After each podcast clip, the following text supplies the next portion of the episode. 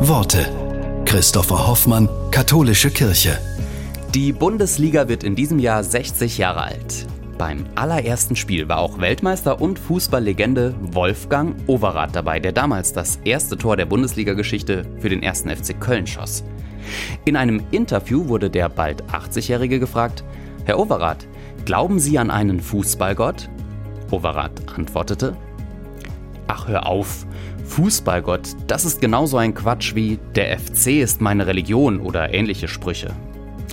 Ich hoffe, der liebe Gott ist mein Freund. Er hat mir sicher auch beim Fußball geholfen, genau wie er sonst im Leben immer geholfen hat.